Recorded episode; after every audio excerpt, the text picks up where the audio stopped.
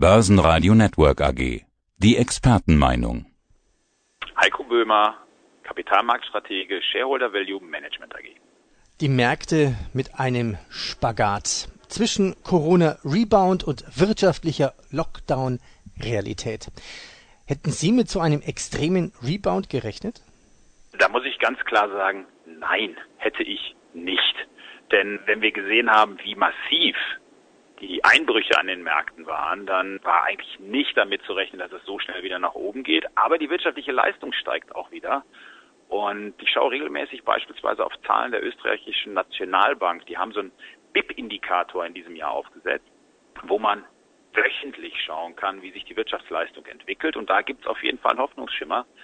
Denn äh, aktuell ist die wirtschaftliche Aktivität in Österreich acht Prozent unter dem Vorjahr. Das ist immer noch deutlich, aber im, im Tief, im März, waren es 20 Prozent Minus an dieser Stelle. Also wir sehen hier schon eine deutliche Entwicklung auch der Wirtschaft.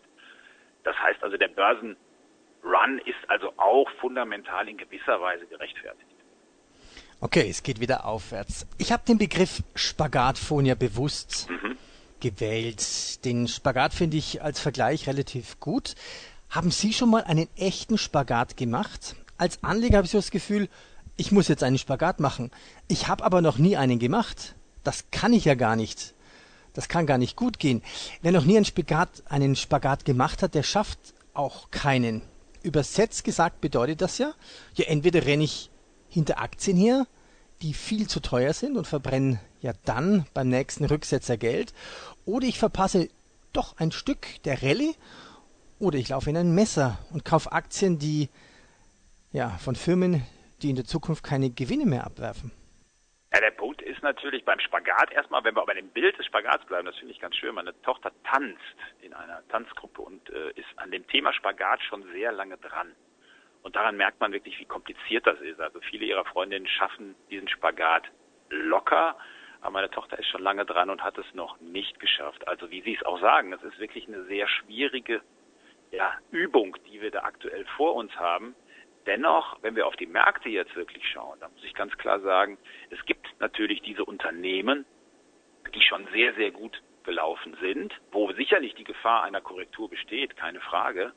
Aber große Namen wie Amazon, Alphabet oder auch Facebook aus den USA, das sind halt Unternehmen, die auch beispielsweise jetzt schon bei uns im Frankfurter Aktienfonds für Stiftungen zu finden sind und auch unter den großen Positionen. Und warum? Weil es Unternehmen sind, die einen wirklichen wirtschaftlichen Burggraben haben, mit dem sie sich von der Konkurrenz absetzen können. Das ist ein Aspekt, den wir in den letzten Monaten stärker in den Fokus gestellt haben von unseren Investments dass wir eben auf diesen Burggraben schauen, weil das sind Unternehmen, die eben auch planbare Gewinne in der Zukunft bringen können und weniger diese Unternehmen, die jetzt nach klassischen Value-Kriterien günstig bewertet sind, aber vielleicht eben nicht diese planbaren Gewinne auf Sicht der nächsten Jahre bringen können. Das ist sicherlich ein Ansatz, den wir weiterverfolgen. Aber in der aktuellen Phase haben wir gleich einen Shift vorgenommen, möchte ich sagen, von den Unternehmen diesen klassischen Value-Unternehmen hin zu diesen Unternehmen, die wir Modern Value-Unternehmen nennen, also wo man auch eine höhere Bewertung in Kauf nimmt, aber eben planbare Umsätze und Gewinne hat. Schöner Begriff, Modern Value, aber mit einem mittelalterlichen Begriff kombiniert, Burggraben. Um den Begriff für die Hörer vielleicht nochmal zu definieren, Burggraben ist ein Begriff vom großen Meister Buffett, heißt eigentlich ja, was heißt Burggraben? Bei Google, wir alle verwenden Google, es gibt keinen, der dann das Wasser reichen kann quasi. Genau, richtig. Und bei Google ist es eben genau, dass einfach das Wechseln zu umständlich ist. Also die haben eine Kundenbasis erreicht und ein, ein, wirklich eine, eine Vormachtstellung, die in Deutschland ja enorm ist, die ist sogar noch größer als in den USA selbst, mit ich glaube, fast 95 Prozent Suchanfragen, die über, über Google laufen in Deutschland. Und das ist eben diese Vormachtstellung, die Google aus dem Kerngeschäft der Suchmaschinen des Suchmaschinenbusiness eigentlich herausentwickelt hat und dann eben das Werbegeschäft und alles andere, was da eben auch noch mit hineinspielt. Also wirklich dieses, ja, dieser Effekt, dass man einfach diese starke Marktstellung in einem Markt hat, ähnlich wie Facebook eben im Bereich soziale Medien.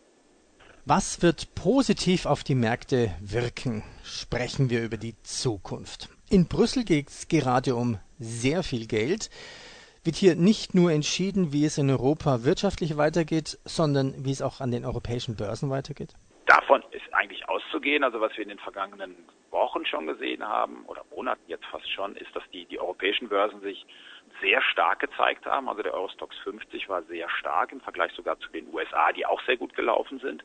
Und hier sollten die EU-Stützungsmaßnahmen auf jeden Fall nochmal weiteren Schwung bringen, die bis Ende des Monats, wir wissen es ja jetzt noch nicht genau, aber wohl auf den Weg gebracht worden sind.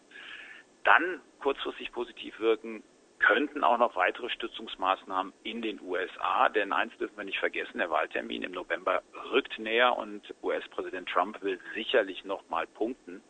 Und diese Gelegenheit wird er auf jeden Fall nutzen, denn laut Umfragen sieht er ja seine Fälle schon davon schwimmen, aber ja, Umfragen in den USA, das ist ein ganz anderes Thema, was wir 2016 gesehen haben. Da sollte man auch nicht so genau drauf schauen, sondern wirklich erst den Wahlkampf sehen und das, was sich kurz vor der Wahl dann entwickelt. Und der dritte Aspekt, der auch positiv äh, wirken könnte, ist ja, dass die Berichtssaison, die jetzt läuft im zweiten Quartal, wohl ein Ende der Gewinnkorrekturen bringen wird, so wie es aktuell aussieht.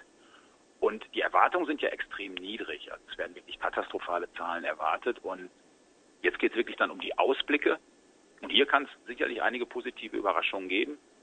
Die ersten Werte in den USA haben es schon gezeigt. Morgen Stanley in der vergangenen Woche dass es eben auch starke Ergebnisse gibt, beispielsweise durch das Handelsvolumen auch an den Finanzmärkten. Und äh, ja, also das sind so Faktoren, die momentan positiv wirken auf die Märkte. Was wird positiv auf die Märkte wirken? Fragezeichen. Wie sehen Sie die Entwicklung in China?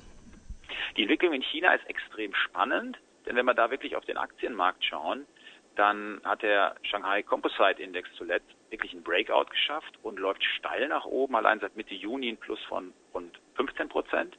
Ja, und China ist jetzt der erste große Markt, der in der Jahresbilanz, also seit Anfang Januar, wieder ins Plus gedreht hat.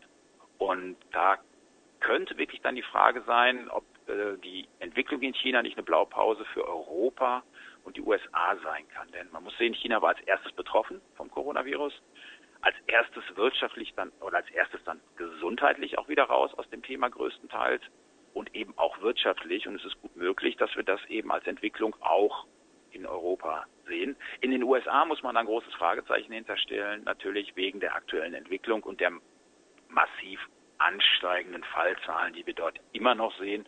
Ja, und einem Präsidenten, der irgendwie hin und her wankt und mit wildesten Äußerungen zur weiteren Entwicklung der, der Corona-Krise oder der Corona-Erkrankungen eigentlich, äh, ja, keine klare Linie vorgibt. Was wird positiv auf die Märkte wirken oder auch gerade nichts. Heute, am Montagmorgen, kam eine Meldung von Euler Hermes. Die erwarten eine große Pleitewelle. Weltweite Insolvenzen sollen bis 2021 um insgesamt 35 Prozent auf ein Rekordniveau ansteigen. Die nennen das tickende Zeitbombe. Die Frage war ja, was wird positiv auf die Märkte wirken? Kann sowas negativ auf die Märkte wirken? Wenn, dann noch nicht jetzt, oder? Genau der Punkt, denn wir haben beispielsweise ja auch in Deutschland die Regelung, dass jetzt die Insolvenzanmeldungen erst einmal ausgesetzt sind und da erst äh, wirklich wieder neue Zahlen im, äh, im vierten Quartal kommen werden. Und grundsätzlich ist das natürlich ein Effekt, der sicherlich negativ wirken kann, denn diese Insolvenzen werden sich durch sehr viele Branchen ziehen. Äh, es wird nicht nur der Einzelhandel sein, es werden nicht nur die Restaurants oder Hotelbetriebe sein, sondern viele andere Unternehmen werden betroffen sein. Aber das muss man eben auch sehen, welche wirklich wirtschaftlich und außenwirtschaftlich relevanten Bereiche davon betroffen sein werden. Und äh, ja, das ist jetzt noch schwer abschätzbar, aber es ist sicherlich ein Aspekt, der, der eine wichtige Rolle spielen wird, ja. Was wird positiv auf die Märkte wirken? Wie schätzen Sie die Entwicklung eines Impfstoffes ein? Das ist natürlich ein Thema, was eigentlich der große Katalysator sein wird. Wir haben über 160 Forschungsprojekte weltweit, die an einem Covid-19-Impfstoff jetzt tatsächlich gerade arbeiten. Und das ist natürlich was, was wirklich äh, eine Befreiung bringen wird. Und BioNTech hat jetzt gerade ganz aktuell gemeldet, dass es erste Liefervereinbarungen gibt für den Impfstoff. Die produzieren auch schon wie wild. Es geht jetzt eben um die Zulassungen, die laufen. Auch da gibt es immer wieder positive Nachrichten. Und das ist tatsächlich etwas, äh, was man die ganze Zeit im Hinterkopf behalten muss. Auch wenn natürlich erst einmal die Zulassung dann natürlich noch nicht eine massenhafte Impfung in den allermeisten Ländern bringen wird, sondern das muss sich dann natürlich entwickeln. Da muss man gucken, welche Bevölkerungsgruppen sind erst mit dabei und so weiter. Aber erst einmal die Nachricht als solche wird natürlich als Katalysator für die Märkte nochmal. Was machen Sie als Money Manager? Also wo fließt derzeit das Geld hin, das Ihnen anvertraut wurde? Ein bisschen was haben wir schon gehört, sozusagen in, in Burggrabenaktien. Genau. Da gibt es eben die Unterscheidung zwischen einem schmalen und einem breiten Burggraben. Also schmaler Burggraben ist vielleicht ein Unternehmen in einer Branche, wo es viele Unternehmen gibt, aber eins, was sich besonders heraushebt, das ist beispielsweise WashTech, ein Unternehmen, die machen Waschanlagen für Autos und sind weltweit in diesem kleinen Segment der Marktführer und haben aber mehr als 100 Prozent mehr Umsatz als der nächste in diesem Segment. Das ist ein sehr spezieller Markt, ein Burggraben, aber ein schmaler Burggraben. Die breiten Burggräben, die ich vorhin schon erwähnt habe, das sind eben diese großen Unternehmen aus den USA, beispielsweise Facebook, Alphabet, aber eben auch Amazon. Und die sind auch beispielsweise alle drei stark gewichtet im Frankfurter Aktienfonds für Stiftungen. Zusätzlich noch in den Top-Positionen ist die Seconet. Und das ist ein deutscher Nebenwert, der aber auch diesen breiten Burggraben hat, denn das Unternehmen, ja, das bietet Sicherheitssoftware. Und zwar, wir kennen alle zum Beispiel die Terminals mittlerweile an den Flughäfen, wo wir unsere Pässe nur noch reinhalten. Das ist ein System, was von Seconet kommt. Und hier hat das Unternehmen jetzt schon eine extrem starke Marktstellung. Und die wird eigentlich immer nur noch größer, denn für andere Unternehmen sind die Eintrittsbarrieren in diesen sehr speziellen Markt mit extrem hohen Anforderungen der öffentlichen Auftraggeber doch sehr hoch. Und hier hat äh, Seconet sehr gute Chancen, das Geschäftsmodell, was wirklich auch auf andere Märkte skalierbar ist, weiter auszubauen. Diese Aktie ist zum Beispiel auch sehr stark gewichtet bei uns. Wie viel Liquidität halten Sie derzeit? Relativ wenig Liquidität, allerdings einen Teil beispielsweise jetzt auch in Gold reingenommen. Also da muss man ganz klar sagen, dass wir nochmal einen Bereich von ungefähr sechs Prozent, die aktuell ja relativ frisch reingekommen sind bei uns in den Fonds, um im Endeffekt auch für stürmische Zeiten eine gewisse Absicherung drin zu haben. Aber in der Kasse selbst sind zehn Prozent gerade aktuell. Herr Böhmer, danke für Ihre Einblicke und Ihre Strategien. Herzlichen Dank. Bis zum nächsten Mal. Börsenradio Network AG. Das Börsenradio für Privatanleger.